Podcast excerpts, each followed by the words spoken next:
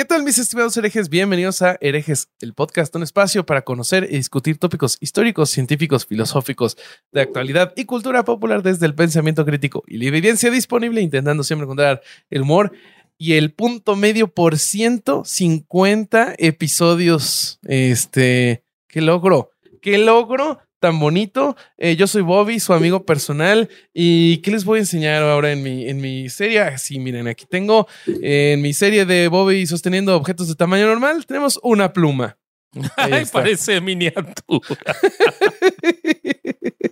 este, qué felicidad. No sé ni cómo escribís, cómo, o sea, no, no, no sé cómo no la rompes Mal, que agarras. Escribo feo, eso es lo que Claro. Y bueno, por eso por sos zurdo, los zurdos escribimos horrible. Sí, sí, no están en hecho es, eh, la escritura para los sordos. Eh, ¿Cómo estás, querido Alejandro Vázquez Aspilicueta? El Vasco, tú, sí no llevas 150, pero pronto. No llevo 150, pero No. llevo más de 100, me estoy dando cuenta Bueno, ahora. escuchando porque- sí llevas todos, desde que eras fan. escuchando, sí. sí, hay varios de los que hicimos que no escuché. Pero este. Pero sí, sí, sí, estoy feliz, estoy feliz.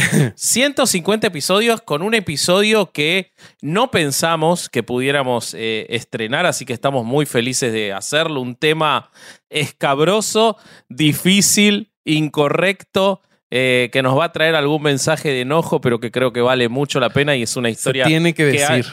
que hay que contar y que todos tienen que escuchar. Sí. Pero yo les quiero contar que estamos en los 150 episodios de herejes, cosa que nadie pensó que se iba a lograr. Eh, desde ya, eh, creo que el único que estaba seguro de que esto podía pasar era el Corsario, que es como un optimista eterno con herejes. Eh, desde el episodio, desde el episodio 2 dice que la vamos a romper. Todavía estamos esperando romperla, pero va, va a pasar. Le prometemos que va a pasar. Eh, pero hay una promoción especial o una, un regalo especial, sobre Sí. todo para nuestros Patreons y los que se quieran suscribir. Exactamente. Desde, estamos a domingo. El miércoles, a partir del miércoles, vamos a empezar a subir contenido a Patreon. Todos los días un contenido diferente durante una semana, en realidad ocho días, de miércoles a miércoles. Los vamos a ocho- saturar, nos van a odiar, nos van a alucinar. días de contenido diferente Sí. de nosotros, de Caro, de Larva. Mucho contenido. Y en esos días, mientras subamos el contenido, les vamos a contar algo muy especial que va a ser la próxima reunión de Patreons, que va a ser la grabación de un episodio con los Patreons escuchando, pero con uno de los Patreons participando en un episodio, no en, un, en una lectura de, de car, no, un episodio como corresponde con un Patreon. Así que Sí, sí, sí. se van a enterar, lo vamos a ir este, anunciando, pero vayan suscribiéndose si quieren ser parte o si quieren escuchar o si quieren ver todo ese contenido, porque ahí va a estar. Sí, sí, sí, sí, sí. Va a estar bien bonito, de precioso. Eh, continuemos porque ahora sí no lo hemos dejado hablar con eh, nuestro Anthony de esta novela animada eh, llamada Candy Candy, llamada Herejes el podcast. Uy, qué complicado. Si eres Anthony. Sí, estuvo Este- muy cabrón, güey. Yo no sé qué es Candy Candy. Ca- Es Ah, una es que caricatura esas que te hace llorar un chingo, hubo güey. Como la que ramita de nos- metán, güey. La no- abejita maya. Ajá, no sé por qué eh, aquí en México empezaron a llegar muchas, mucho anime, pero llegó, empezó a llevar no solo como los Caballeros del Zodiaco o Dragon Ball, llegaron como Remy, que era una historia súper trágica de un huérfano, y Candy Candy, que era como una novela, o sea, una chica que se enamoraba y tenía varios galanes, y, y Anthony era uno de los galanes de Candy Candy. Ok, ok, ok. Sí, Anthony. Oye, gran, gran, gran tema el de hoy. Sí. Y qué mejor que en el episodio 150, porque tío Norby nos va a traer muchas, muchas, muchas no risas, muchos datos, güey, muchos, este, mucha, mucha relación con, con lo que ocurre con el actual gobierno y, y todo esto de, de la religión. Eh, Sí, sí, Qué bueno que ya no tiene poder, qué bueno que ya no están las personas que nos pueden meter a la cárcel, güey. Pero este es bueno, espero. Y, Sí, ha de tener este, poder. Yo creo que eso. ah, no. creo que el mismo, pero bueno, pues Bueno, puede ser que sí. Pero bueno, se van a divertir mucho con este tema, este, y es muy didáctico además. Sí, sí, sí. Pues eh, los dejamos con el tema, queridos amigos. Eh, recuerden que los queremos mucho y eh, estamos muy agradecidos con ustedes porque estos 150 episodios son gracias a ustedes. Entonces, los queremos mucho, se quedan con el episodio. entonces, Excelente, Bobby Lobby. Bobby Lobby suena como el, este, el lobby que, que va este, a pagar eh, mordidas para que la legislación a mi favor progrese. A mí me suena como un chupa chups que te daría un cura pedófilo. Un Bobby La madre, güey. Bueno, pues es muy, muy, muy ad hoc con el tema, güey, de hoy. Exacto. No, Exacto. no, me gusta, me gusta, güey. ¿Te gusta el Bobby que me gusta el Bobby Lobby. Fíjate que eh, en este, este tema está cabrón, güey, porque, porque eh, no sé si se pusieron a escuchar algunas entrevistas que hicieron donde hablaron de, de, de este imbécil y, y este, y, la raza como que comienza hablando de él muy este, no, sí es un- un corrupto y un no sé qué, pero siempre al final terminan defendiendo a la iglesia católica, como que él no es la iglesia Sí, católica. güey. Él, sí, es, él es una sí, mala persona, pero no es la iglesia católica. Pero cuéntanos, Y- Durán, ¿a quién te refieres? ¿Quién es, comillas, este imbécil? Norberto Rivera Carrera. Hijo de su Este- perra madre. Eh. No, fíjate que. ¿Por que- qué? Fíjate que este, este, este personajazo eh, que tiene muchas. Tiene este, a, a mí me gusta. Propiedades. Además, además, a, a mí me gustaría mucho agarrar el pedo con ese güey para que me cuente todas las historias que tiene. Sí. A mí no, porque, Porque probablemente te termines como cómplice en algo. ¿por, por qué, No güey? lo haga, No, compa. No, nada más vas. Es que imagínate cuántas historias no tiene este güey.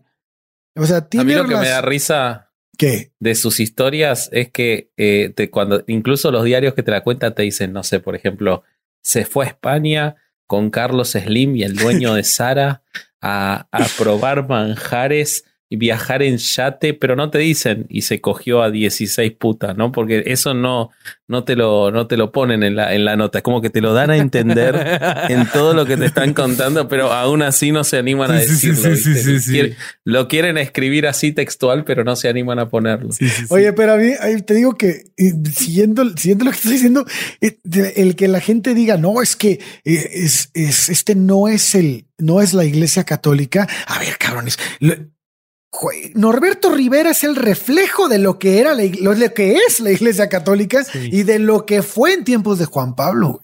O sea, ese, es el espejo, güey, es el espejo. Tú ves a Norberto y entiendes muchas cosas de cómo se manejaban Sí. eh, lo- los altos rangos, ¿no? De hecho, yo una crítica que leí a Juan Pablo por haberlo designado y, y sostenido, y a Benedicto sobre todo, Ah. es que no, no se dieron cuenta de que lo designaron fuera de tiempo. O sea, la designación de Rivera fue muy buena para Rivera, Sí. pero para la Iglesia Católica Mexicana perdió muchísimos adeptos con su, o sea, la, la designación de Rivera, los años de Rivera no fueron buenos para la iglesia como, como empresa, digamos, como emprendimiento económico, no fueron buenos. pero, pero no fue, pero no fueron buenos en parte por la política que traía Juan Pablo, que, que Norberto Rivera tuvo que también llevarla en México. Claro, Y para eso entonces- lo pusieron. Claro, claro. Entonces, el, si, no, tampoco le podemos echar la culpa totalmente a Norberto, que sí tiene mucha. No, no, se equivocaron ellos. Pero- Él era pero la- un pero la- gerente. Ah, exactamente, exactamente. Era un gerente. Exactamente.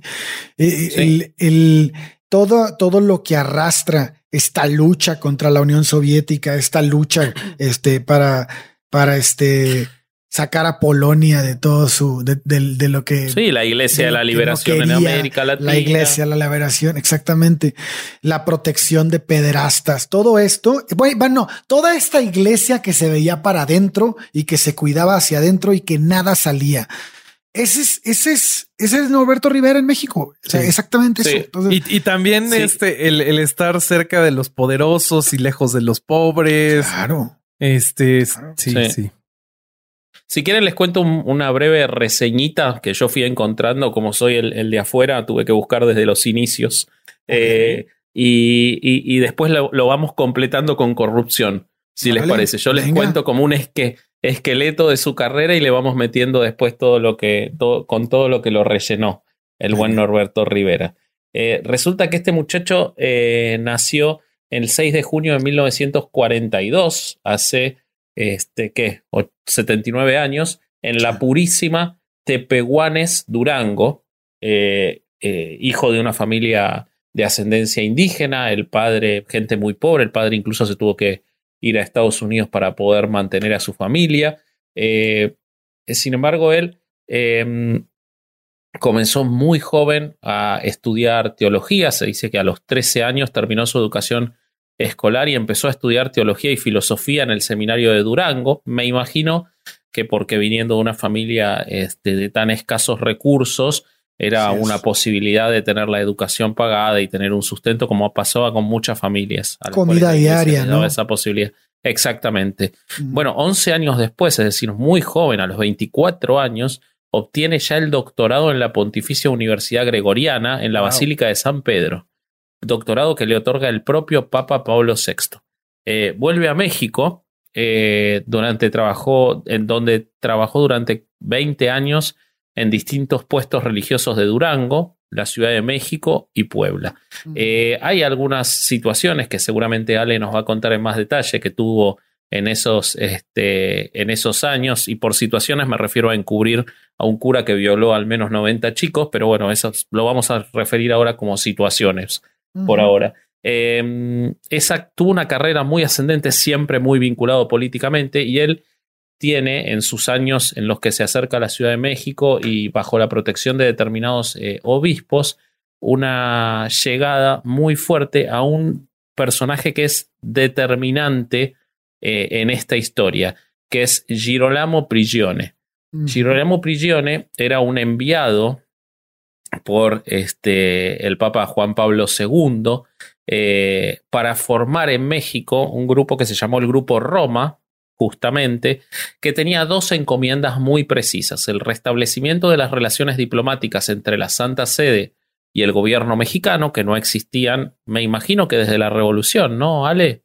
Sí, Estaban rotas sí. las, las relaciones y, y que se le diera reconocimiento jurídico a la iglesia que no lo tenía. Bueno, este muchacho se acerca a este grupo Roma, eh, grupo, como les decía, respaldado por el Papa y entre los que se estaban, por ejemplo, entre los que estaban Onés- Onésimo Cepeda, Juan Sandoval Iñiguez, en Emilio Berli Belaurazán, que si los que si los buscan, todos personajes maravillosos. Eh, y este crecimiento hace que cuando eh, el primado de ese momento de México, que era Ernesto, Ernesto Corripio Corripio Ahumada. Eh, se retira luego de 17 años, el 29 de septiembre de 1994, eh, había que decidir a quién se nombraba. Y el Papa Juan Pablo II designa a Norberto Rivera, que en ese momento era el segundo obispo de Tehuacán, Puebla, y que era además muy joven, tenía apenas 53 años, edad que para ese cargo es de mucha juventud. Claro, es como si a Vasco ahorita lo hicieran obispo, o sea, muy joven. Sí, ponele. Ponele, seguro que este cogía más que yo igual, así que yo estoy con más posibilidades. Tengo Bueno, más pero- voto de pero-. Pero por la Este- gente con la que cogía él, a él sí lo podían meter a la cárcel. A- De ti no estoy Claro. seguro. Eso- de eso no sé si hay acusaciones. Sí. Bueno, ahora me van yo a no, yo no tengo ninguna acusación de pederastia de él. De protección, No, sí. yo tampoco. Sí, de protección sí, pero no, no, del capaz miraba, pero no tengo que él cogiera. Yo no, eso no tengo nada. Está bien, no hay acusaciones. Se, se supone que en, en los años en los que, bueno, eh, llega a este cargo, traba una muy fuerte amistad que se mantiene hasta hoy con Andrés Manuel, eh, que es quien le dio la- el apoyo para el proyecto de la Plaza Mariana. Eh, y no quiero dejar de cerrar este esqueleto sin contarles que eh, él no era el que se suponía que debía ser el elegido, no era el, el, The One, ¿no era? el, el obispo con mayor preeminencia en ese momento, pero sin embargo Juan Pablo II lo elige por sobre otros porque era el que le daba las garantías de que iba a seguir al pie de la letra las encomiendas conservadoras que impidieran el crecimiento de las iglesias y de la teología de la liberación y de las iglesias de izquierda en México. Rivera le garantizó al grupo Roma y al Papa lo que no le podían garantizar otros, es decir, no iba a ejercer el poder desde lo político de forma propia, sino a través de las encomiendas que le encargara el Vaticano. Y la verdad que lo sostuvo. Y tanto así lo sostuvo que una de sus principales eh, acusaciones es haber protegido a la gente que el Vaticano le indicó que protegiera. Eh, bueno, a partir de esta historia, me gustaría que ustedes me cuenten quién es este señor. Fíjate que una de las cosas más interesantes que, que podemos mm, analizar de todo lo que envuelve a este personaje que cada vez vamos a poder analizar más a fondo porque ya ya está retirado y, creo que van a salir muchas cosas a la luz. Ojalá. Este, pues pienso que sí, generalmente cuando la gente se retira es cuando sale toda la mierda.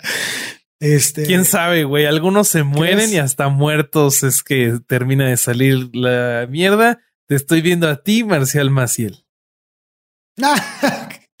bueno, bueno, sí puede ser. Bueno, pero a Norberto le salió mucha mierda antes, ¿no?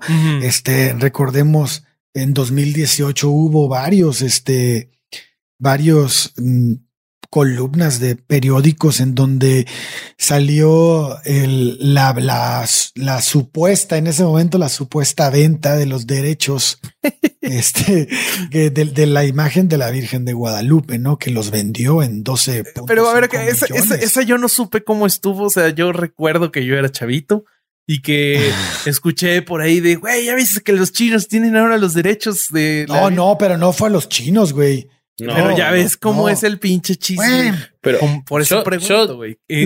Yo, creo que ese es un tema, ese es un tema que eh, si no le molesta a la audiencia, yo lo guardaría para nuestro episodio también exclusivo en Podimo, de este, los negocios de Guadalupe. Me parece un excelente. Pero, pero, deja, pero déjales, soy un cáliz. Si querés, sí, eso, eso, eso, justito, eso te iba a decir. Bueno, se los voy a dejar así, nada más barata. Vendió en 12.5 millones de dólares el copyright de la imagen guadalupana a, la, empresa estadounidense Biotran. Que lo niega. Pero está el contrato. Pero hay un contrato suscrito en marzo de 2002. Hasta ahí les voy a decir, cabrón. A la madre, güey. Para, te, voy a agregar, te voy a agregar una puntita más. A ver. Es que también dio la administración de la Plaza Mariana que él hizo, ah, hizo construir. también le dio la administración a otros. Pero bueno, vamos a dejarlo ese es un teaser nada más. Para, para, una cosa, no, para una cosa que sí quiero contar de ese tema que me parece espectacular. O, lo guardamos. Vos me, ustedes me dicen si lo guardamos. No, no, no.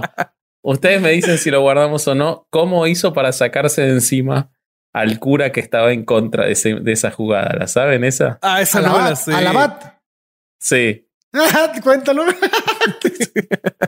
y el tipo lo acusó de negar a Juan Diego no. y al milagro de Guadalupe. No, pero, pero, a ver, pero el abad, el abad sí negó en una entrevista. ¿Pero lo negó? O porque lo que yo leí es eh, que él lo acusó de eso. Él, él dijo, el abad dijo que había tenido, eh, que, el, que eso fue una, una noticia súper comentada, que el abad en un momento dijo que Juan Diego era más una creencia que una realidad en una entrevista. Pero hasta ahí, güey. O sea, no, no dijo más, güey. No dijo todo lo que después dijeron para usarlo, para moverlo, porque el tipo estaba en contra del negocio este. Todo esto y más van a conocer en negocios de Guadalupe. próximo episodio exclusivo de Podimo. Exclusivo de Podimo. Pero ¿qué más tenemos? Sí, sí, sí.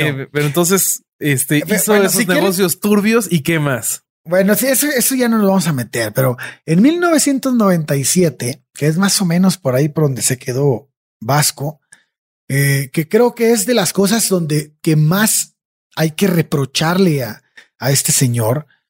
Y es que cuando en el 97, cuando los medios de comunicación empezaron a ventilar los abusos sexuales que había cometido Marcial Maciel, funda, para quien no sepa, el fundador de los Legionarios de Cristo. Este, Norberto De quien también nos vamos a dedicar en un episodio exclusivo para Podimo. Sí, también, Sí. sí. también. Eh, el cardenal Norberto Rivera encabezó una, pues la típica, ¿no? La típica estrategia de protección y encubrimiento público.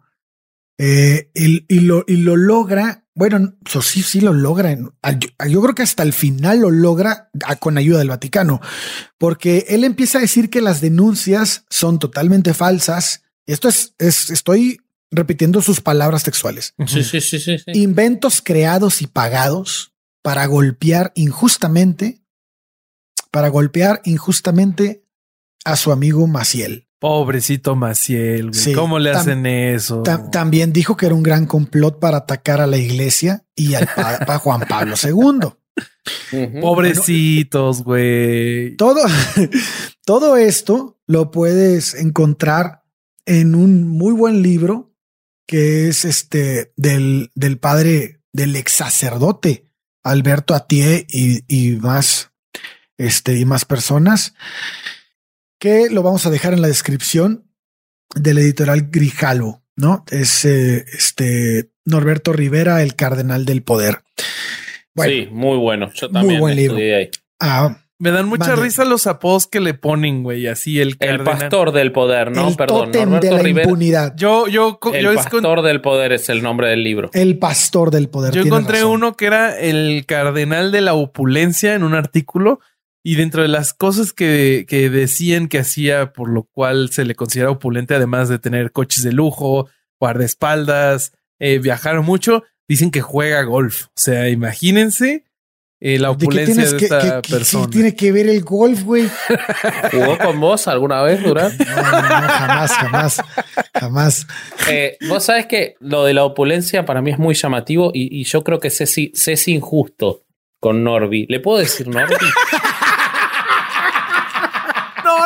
Se, se es injusto con Norby porque eh, lo que cuentan sus, sus biógrafos es que cuando él vivía en, en su pueblo natal no sabía ni usar un baño eh, y pasó de eso a eh, tomar vino de 3.000 que vale 3.000 pesos mexicanos, su vino favorito, a viajar en yate con car- en, en jet privado, fanático de los jets privados, a jugar dominó por plata con Carlos Slim. Wow. Entonces, es una historia, es una historia de éxito. O sea, siempre hablamos del sueño americano.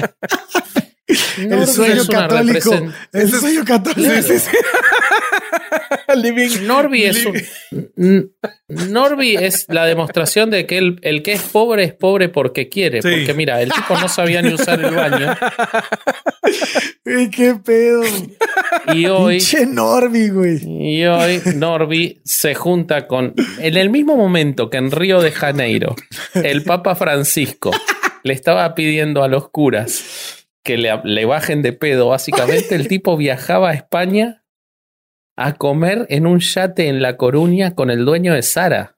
Es una Wow. historia de éxito, Sí, muchachos. sí, sí. Oye, y, y me tocó escuchar hoy una entrevista que no voy a decir dónde, porque no le voy a dar pinche público, este, que decía, fíjate cómo era Norberto, viajaba en jet, tenía un caserón, tenía coches último modelo, amistades muy de mucho dinero, y mira cómo es el papa, el papa de ahora. ¿Por qué no puedes seguir el ejemplo del papa de ahora? También nos vamos a encargar del papa de ahora en un punto. ¿eh? Sí. Sí, Sí, sí, sí, sí, hacer. sí, sí. Porque hay, hay mucho de que el Papa de ahora es casi que este ya un pinche santo, güey. Y hay que. Sí, que, que en realidad tampoco hizo mucho por este No. tipo. lo- o sea, No. le aprovechó que cumplía 75 para que se jubile y sacárselo de encima. Sí es verdad que le quitó apoyo, pero, pero la verdad que tampoco se la, se la llevó bastante barata. O sea, el poder en la iglesia lo sigue teniendo Sí. eh, de la misma forma que lo tenía antes.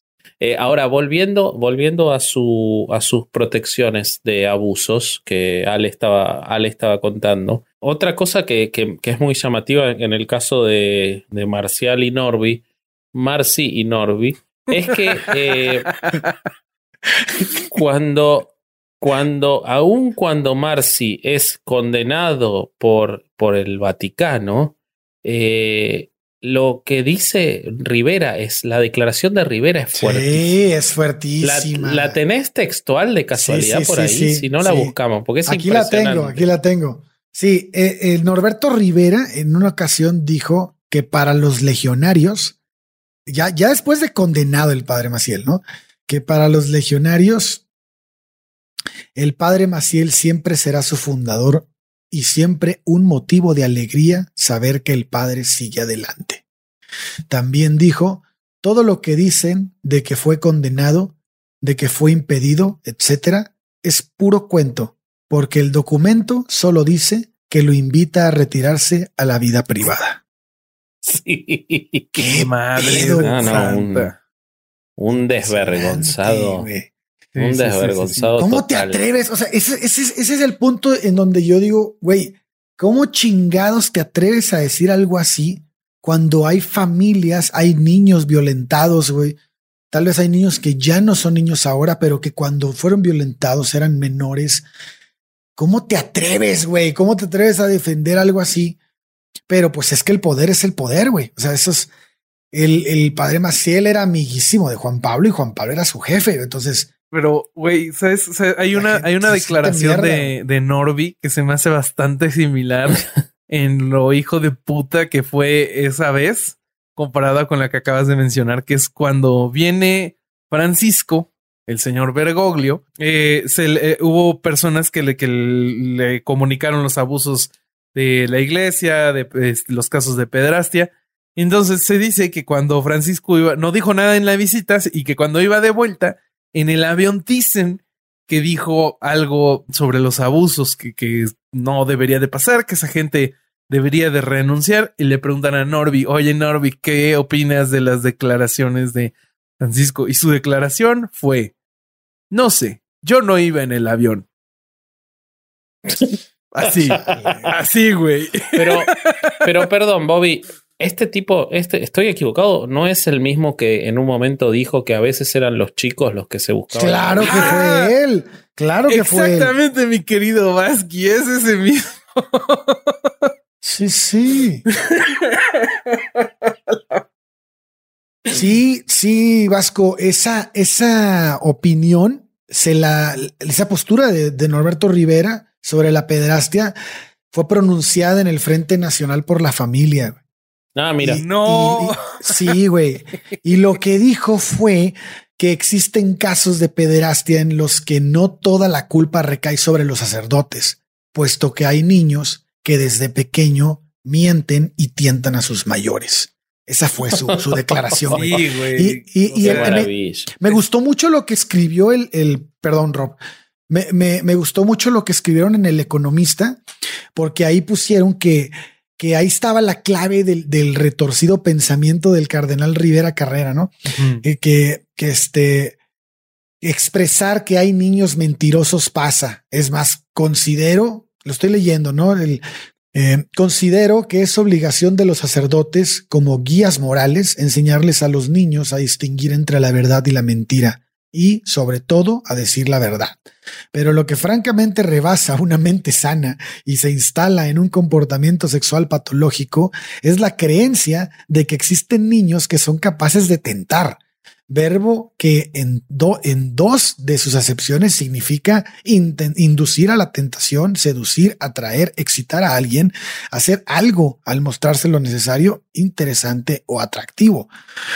O sea, el, el llevar este, el, el- el llevar la pederastia y tratar de justificarla con base en estos argumentos, Güey, es que Madre, sí, de repente ha de ver niños, Ah, güey, la que están así viendo Dora la exploradora y dicen, uy, qué ganas de comerme un cardenal acá bien viejito. Sí, no, pasa un montón. Un sacerdote todo decrépito y mozo. ¿Qué, qué Mm. nivel, qué nivel de daño mental debes de tener para, para argumentar no, esa una mamada? inmoralidad, más allá del daño mental, una inmoralidad absoluta, una, una, este, una voluntad de proteger a la entidad podrida que maneja por sobre cualquier O- oye, cosa. Vasco, pero es, pero a mí se me hace una falta de empatía impresionante y para mí una falta de empatía sí obedece a un Em- problema Empatía cero, neurológico, güey.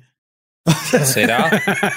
Mames, ¿No tener- será que no tener ¿No será que a lo largo, niños. no, está bien, pero digo, ¿no será que a lo largo de tantos años en que su único objetivo ha sido cultivar el poder? Porque no estamos hablando, yo entiendo lo que vos planteás respecto, por ejemplo, de un asesino serial, que el tipo responde ante una situación de una manera sin empa- pero esta persona hizo una carrera a partir de eso, porque y, y entonces yo pienso que ya es que está adormecido cualquier otra cosa que no sea su objetivo, que es proteger la entidad que le ha dado, porque no es que no sacaba nada de proteger eso, él sacaba un beneficio económico, de poder, de eh, social. No olvidemos que era una persona que pasó de la nada al, a codearse con los millonarios y poderosos y presidentes del mundo. Eh, y además, y esto creo que Bobby puede ayudar, no fue el primer caso en el que protegió pederastas. Claro que no. Es No, y, y, y a ver, a ver, aviéntate esa parte, Rob. Pues verán, amigos, les voy a contar eh, lo más rápido posible la historia de otro tremendísimo hijo de su perra madre, eh, Nicolás Aguilar. Este señor se ordenó en 1970, y- en 1970 en la diócesis de Tehuacán, Puebla. Eh, su historia, pues además de tener a este protagonista, tiene como protagonista a Norby. Entonces, Norby era obispo segundo en ese momento. Eh, y es eh, denunciado como el principal protector de este hijo de la verga. Eh, prim- 90 acusaciones de abuso tuvo Aguilar. ¿eh? Sí, sí, sí.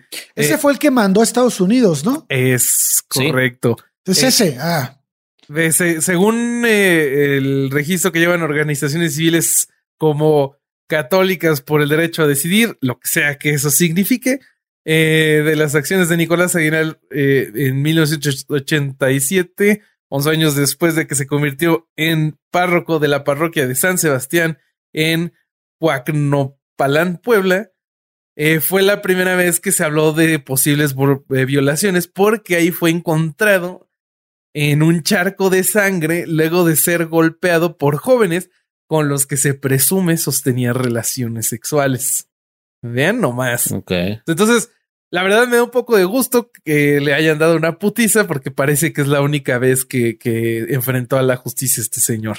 Ese mismo año es que lo envían a la arquidiócesis de Los Ángeles tras una orden de, del obispo de Tehuacán, que en ese momento, ya lo dijimos, era Norby. Eh, los informes judiciales señalan que en esa ciudad estadounidense más o menos hay 20, ah, no es cierto, exactamente hay 26 denuncias de niños que fueron víctimas de Aguilar.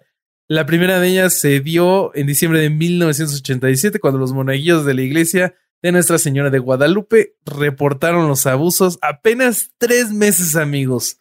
Más tarde, eh, un jurado lo acusó de violaciones contra 10 niños, pero antes de que pudiera ser aprendido, adivinen qué pasó. Volvió a se lo México. llevaron a México. Bueno. Bobby, aquí, aquí hay que poner una pausa porque estoy seguro que hay personas que escuchan Podimo y que no han escuchado nuestro podcast en, en otros lados.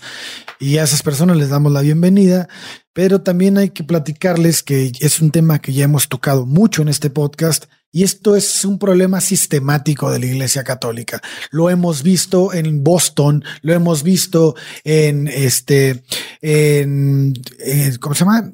En Irlanda, lo hemos visto en Sudamérica, en México.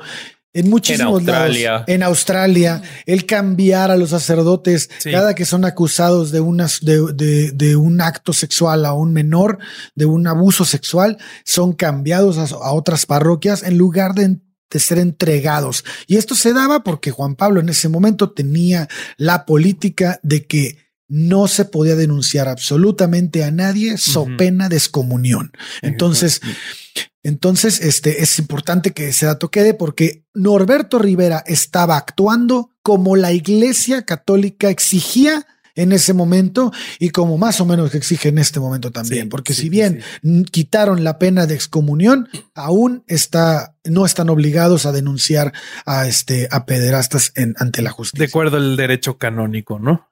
De hecho, te hago una, especulación escuchando todo esto, ¿no? Pero tenemos a este, a este obispo segundo, que no era el que se suponía debería ser la máxima autoridad de la Iglesia mexicana por sus antecedentes, y sin embargo Juan Pablo II lo elige. Uno no puede evitar especular que el hecho de que haya protegido a Aguilar no le haya servido para ascender en su carrera política. Probablemente. Porque haya demostrado que era fiel a esas indicaciones. Entonces, sí. exactamente. Entonces, de nuevo, volvemos a lo mismo. ¿Es carencia de empatía? ¿Es una, un trastorno mental? ¿O es todo parte de una especulación con un único objetivo y todo lo demás es secundario? Totalmente. Incluso Alberto Atié, este, en su libro, dice que para defender a Maciel, el cardenal Rivera contó con el respaldo de Juan Pablo II. Y también y, y el del nuncio apostólico, este Prillón, y, y, también de los empresarios mexicanos que mencionas hace rato, incluso de, la presidencia de la República y de Ratzinger también en su momento. Este, él, menciona que, que en esos años justo se, era cuando se unían, juntaban en el Club de Roma, el que mencionaste hace rato, y este, y toda esa maquinaria de protección en favor de, del padre Maciel se debía a que los legionarios de Cristo tenían unas alianzas muy fuertes con, la, con la clase política empresarial mexicana como ya lo sabemos, en Monterrey había muchas alianzas y en Ciudad de México, y además aportaban sumas impresionantes de dinero en el proyecto de Juan Pablo II para acabar con el comunismo soviético, sobre todo en su natal Polonia, ¿no? Mira, tengamos en cuenta, ahí te hago, un, te hago un aporte, según el periodista Raúl Olmos, esto lo tengo de la izquierda diario de México, los ingresos calculados generados por los legionarios de Cristo se acercaban, y esto estamos hablando del 2018, a los mil millones de dólares anuales. Claro. Ok. O sea, era un dinero que no podía dejarse de lado, este, enemistándose ni haciendo que perdiera poder, que los, se sacaran a los chicos de las iglesias y todo lo que, que se dejara de donar y todo lo que representa. Entonces toda la iglesia tenía que estar atrás de esa plata. te, doy, te doy un dato más. Durante el papado de Juan Pablo II, la Legión de Cristo fue una de las congregaciones, fue la congregación, no una, fue la congregación con mayor crecimiento. Fue, cuando empezó contaba únicamente con 100 sacerdotes. cuando Boitila llegó al Vaticano. En 2005, cuando murió el Papa, ya tenían 800 sacerdotes y más de 2000 seminaristas repartidos en 124 casas de formación en todo el mundo, güey. Así como 20 mil empleados. Qué terrible eufemismo. Bueno, 20 mil empleados en su grupo económico Interior y activos valuados en 25 mil millones de euros. A su madre. Por eso te digo. es algo. Por eso te digo que el tipo este no dio puntadas sin hilo. O sea, Rivera no hizo nunca nada que no le sirviera al negocio. Ah, no. fueron caprichos personales ni nada por el estilo. Déjenme vuelvo rapidísimo al relato de, de, este de Nicolás Aguilar, porque a ver, lo más cabrón es que, bueno, para mí es que en este caso la campaña de Rivera fue absolutamente exitosa. Eh, porque, o sea, vuelve de Los Ángeles, como ya les acabo de decir, y pues el tipo sí enfrentó los juicios en, no, en el 97 fue declarado culpable, pero se mantuvo libre tras apelar la sentencia. Y este, y ese caso de los 60 niños terminó en 2004 cuando un tribunal decidió que el crimen era demasiado viejo para ser castigado. Qué bárbaro. Sí, entonces pues el tipo nunca enfrentó ningún tipo de, de castigo gracias a su padrino Norby. Sí. Sí, la impunidad, la impunidad es algo impresionante y este, pero fíjate que yo ya después de atar como muchos hilos entre estas historias de Maciel y de Norberto y de todo y del Papa Juan Pablo y, todo lo que estaba ahí dando vueltas, yo llego a la conclusión de que Maciel era una especie de obispo, de arzobispo privado de México, primado de México eh, underground. Sí, como no oficial, ¿no? O sea, ajá, porque cuando venía el Papa Juan Pablo, este, el que lo traía en México era Maciel. Sí, él, sabía, él se sabía movía dónde con estaban él los a mejores. todos lados. Él sabía dónde estaban y los Rivera- mejores niños. Este, Rivera tenía una participación muy activa también. ¿eh? Eh, y eso es algo, eso es algo muy llamativo que sí hay que, no sé si reconocerle, pero sí hay que mencionar respecto de Francisco, que es que cuando Francisco va a México lo corre absolutamente de la organización del viaje a Rivera. Rivera todavía estaba en funciones, pero Francisco lo corre totalmente de la organización porque no quería saber más nada con Rivera. Lo, lo, lo, lo corre como político del otro partido que empieza a cepillar a la banda. Sí, Exactamente. Era del otro. sí, sí. Exactamente. No, tú eres del régimen anterior. Sí, sí, sí, sí, Vámonos. te mata la chingada. Así como trabajador de Pemex ahora que entró el peje. Vámonos a chingar a su madre. Oye, güey, pero ustedes no escucharon del caso de los 15 sacerdotes pederastas que menciona a ti Ah, en sí. varias entrevistas. No, pues por yo eso, no, por eso hay una denuncia. Ajá, hay una Aquí denuncia. presentó una denuncia. sí. Ajá, hay una denuncia por el caso de 15 sacerdotes pederastas que Norberto Rivera en conferencia admitió que había reportado al Vaticano, pero según la legislación vigente en México, eh, Norberto Rivera debería de haber reportado como ciudadano ante las autoridades competentes, cosa que no hizo. Entonces, Ok. Y Porque la iglesia se lo prohíbe, güey. Claro. Él dice, pero él dice en conferencia que él no hizo, él no los encubrió. Él dio sus, este, los expedientes al Vaticano para que el Vaticano haga la justicia. O sea, ya después de que cambió la norma, porque la norma sí cambió, sí hay que decirlo, sí cambió con, con el Papa actual en cuanto a que antes estaba prohibido sacar cualquier información de casos de este tipo. Sí, este, y todo, toda la información se debería manejar de manera interna en la iglesia católica. Ahora las cosas cambiaron y este, so pena de excomunión, perdón. So pena de excomunión y ahora las cosas cambiaron, quitaron la pena de excomunión, pero mantuvieron que, que no tienen la obligación de hacerlo. Pero pues eso es el derecho del el canónico en la iglesia católica. Y otra cosa es lo que está sujeto en, como, socie- como sociedad, ¿no? Tienes derechos y tienes obligaciones que marcan la legislación mexicana en este caso, en donde tienes la obligación de, de denunciar a una persona cuando está bajo tu conocimiento, ¿no? Lo que un acto de este tipo. Y esa y la, por eso es la denuncia. Pero justo vi que a, a Tie en, en entrevista con Jorge Ramos dice que eh, esos cambios que se hicieron eh, a partir de que Francisco llega a ser papa, en palabras de Atie, intentando parafrasear, son puras bo- palabras bonitas, pero que no sirven Sí. de nada en realidad. Sí. Y que Francisco en realidad no está haciendo nada por este intentar entregar a los pedrastas a la justicia. No, me queda clarísimo que no está haciendo nada. Es lo mismo. Pero sí hay que decir que quitó lo de su apenas comunión. O Sí. sea, dejó, lo dejó igual, vaya, nada más lo hizo como para de manera política quedar bien. Sí, Sí, sí, ¿No? sí, totalmente. sí, sí. Además de que los expedientes siguen durmiendo igual que antes. Pero yo quiero irme, yo quiero irme para otro lado, Bob, para que nos alcance el tiempo. Eh, hablar un poquito de sus vínculos con el poder. Eh, ¿qué, ¿Qué onda con los presidentes? Porque yo te puedo contar que el presidente actual de México eh, tiene una relación muy cercana, como ¿Qué? yo decía o dejaba No puede ver al ser. principio. Sí. Eh, no solo Andrés Manuel eh, le donó, lo- como decíamos, las tres hectáreas requeridas para, por supuesto, no de su propiedad, ¿no? No, de la ciudad. este, sino de la Ciudad de México para hacer la Plaza Mariana en la Basílica de Guadalupe, sino que cuando fue jefe de gobierno del Distrito Federal y con- controlaba la Asamblea Legislativa, se negó una y otra vez a aprobar el, matrimonio entre personas del mismo sexo, el derecho a adoptar eh, y la, la interrupción del embarazo antes de las 12 semanas.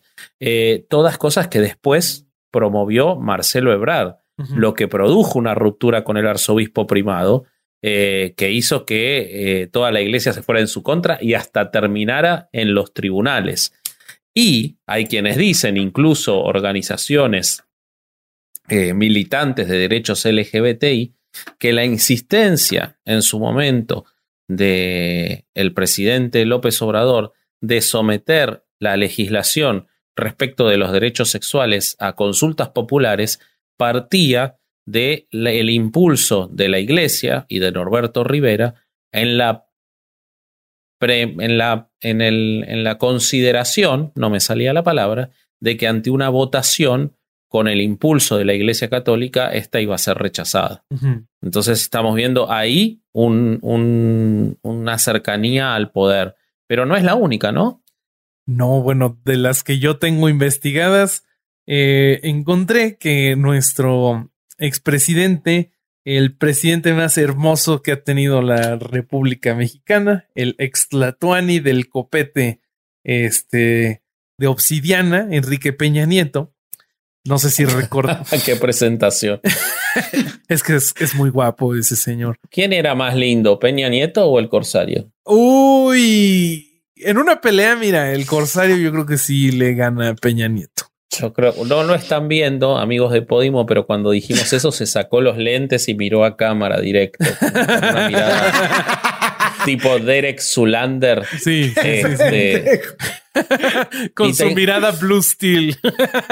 exactamente, exactamente. Sí, sí, sí. Eh, Este, un minuto, Ale, vamos a dirimir esto. Un minuto, ¿es más o menos que cinco minutos? A ver si podés resolver esa ese ecuación. acertijo. que- ese acertijo tan difícil. ¿Cómo? ¿Qué es? ¿Qué, Ah, no conoce la. qué cantidad ¿Qué de tiempo menos? es un mayor? minuto, cinco minutos. ¿Un minuto o cinco minutos? Ah, ese pinche Peña Nieto. Güey, yo creo que sí es de los presidentes más estúpidos que hemos tenido, ¿no? Al menos en cámaras. tenido- Al menos en cámaras. sí, sí, sí, sí, sí. Ustedes han tenido presidentes muy, muy inteligentes, eh, siniestros, pero Sí, muy tipos muy sí. inteligentes.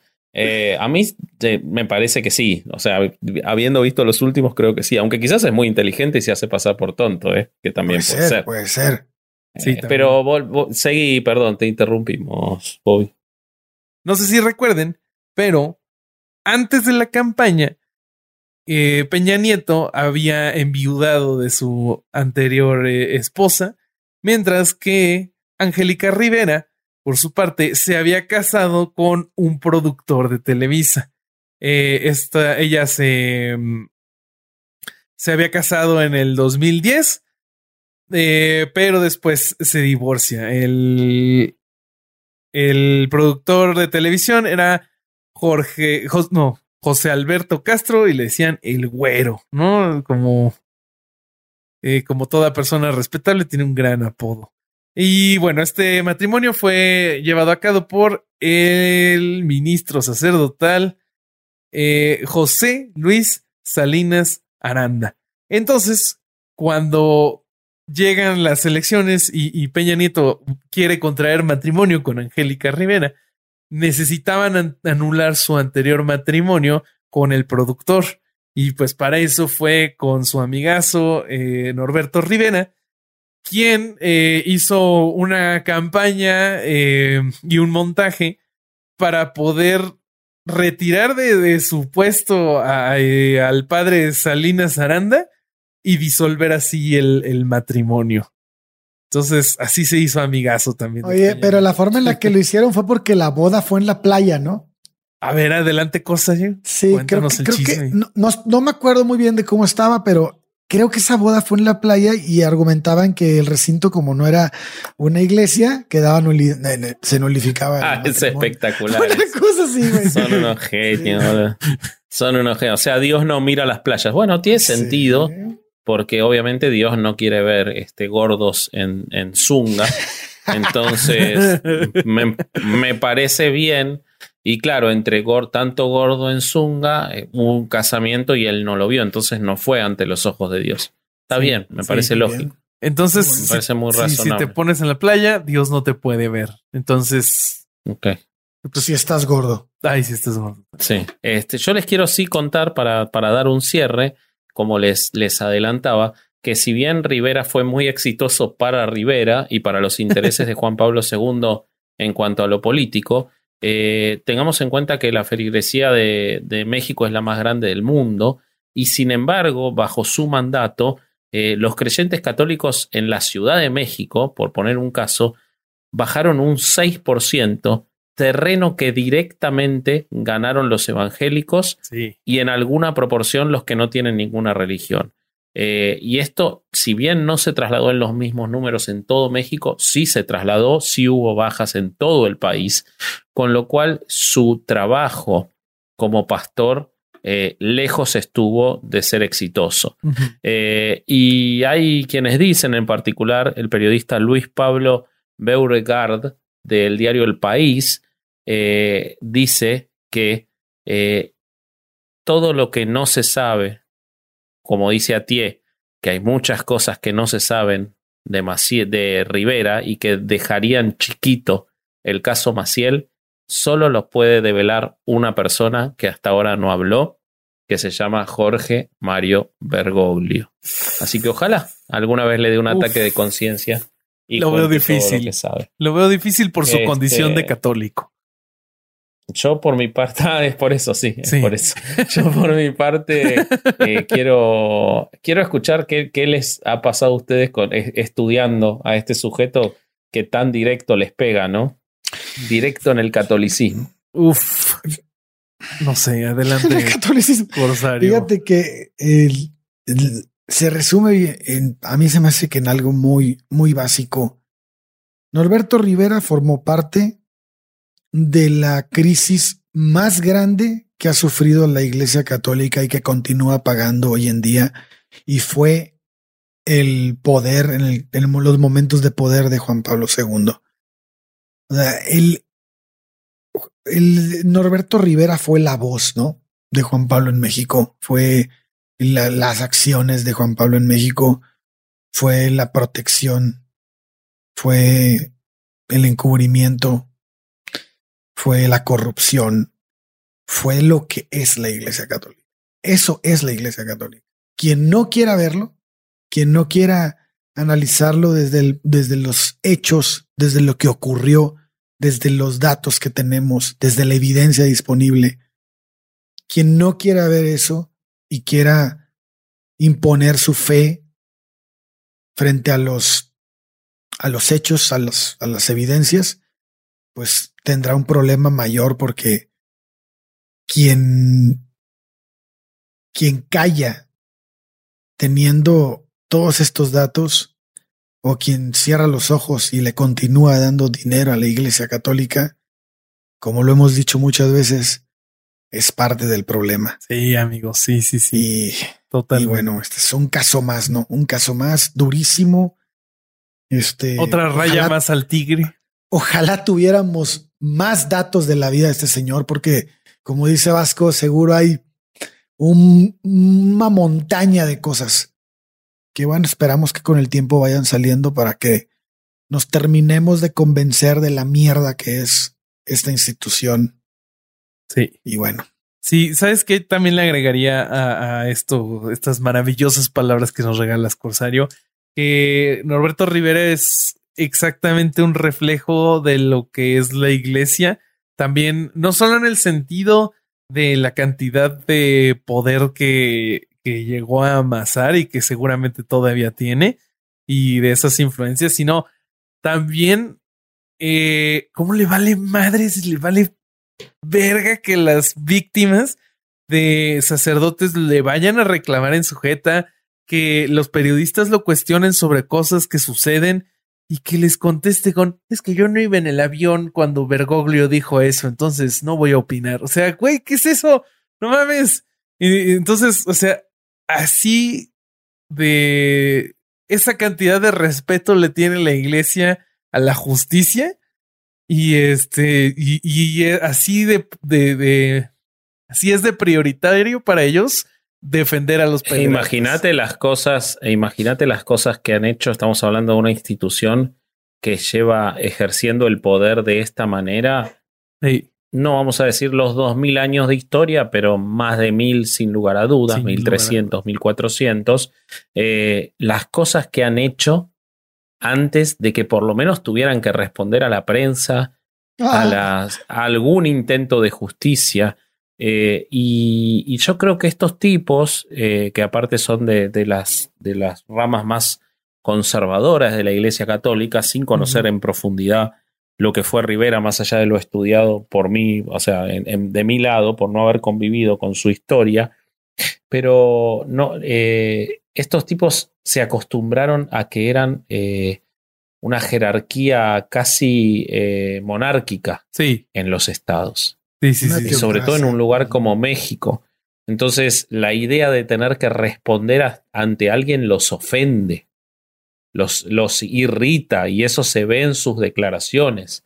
Ellos consideran que es su derecho divino eh, vincularse con los multimillonarios, con el poder, tener las mansiones y después tener la desvergüenza de decir que no tiene dinero para pagar el tratamiento del COVID y pretender que la gente lo crea o ofenderse porque sale una noticia de que tiene de que tenía gasolineras y estaba vinculado con el tráfico ilegal de petróleo, de lo cual no hay fuentes que sea real y probablemente fue un mito, pero no le da derecho al ofenderse porque ha hecho tantas cosas parecidas a esa que él realmente Que sí hay datos. Sí, sí, sí, sí. sí. Exactamente, exactamente. Entonces, lo, lo, de- lo mínimo que deberían decir es, no, es, para esta sí es mentira.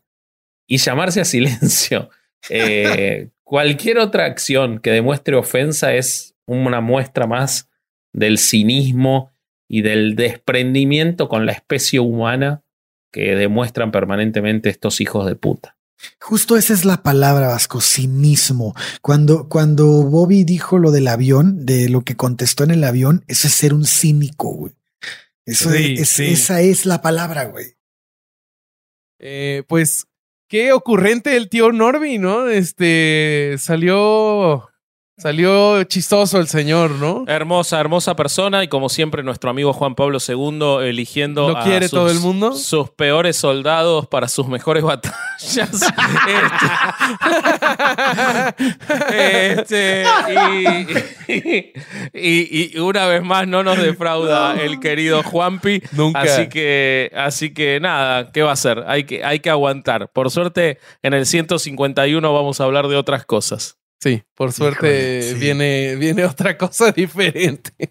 Pero me va ¿qué a la madre, me va a mentar la madre, me van a mentar la madre en edición porque creo que mi risa se salió bien cabrón de No, está buena, está buena, me gustó. Me Sí, gustó. bueno, te salió del alma, se sintió. ¿Qué vendemos, Roberto? ¿Qué vendemos? Este, nosotros vendemos suscripciones de Patreon.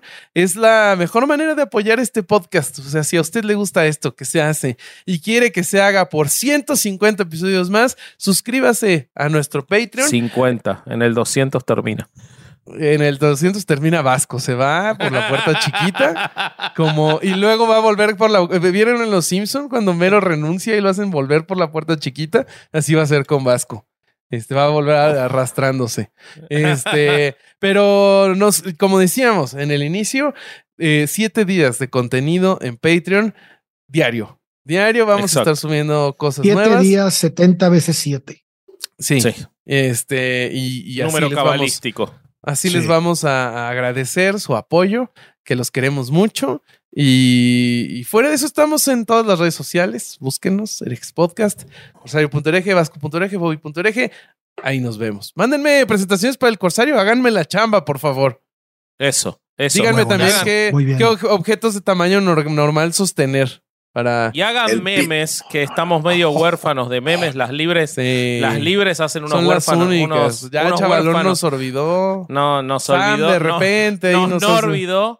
Eh, hagan videos, hagan videos de, de nuestros errores, de nuestras estupideces. Todo eso será bien recibido y compartido y nombrados y todo. Así que esperamos esa colaboración para los próximos 150 episodios. Ah, hablando Así de es. nombrado, este, la presentación de hoy fue de Maricruz Flores, que no lo dije Ok, al principio. ahí va. ya está. Muy bien. Los queremos, queridos Patreons. Y este fue otro domingo de no ir a misa y escuchar herejes. Adiós. Vámonos. Bye.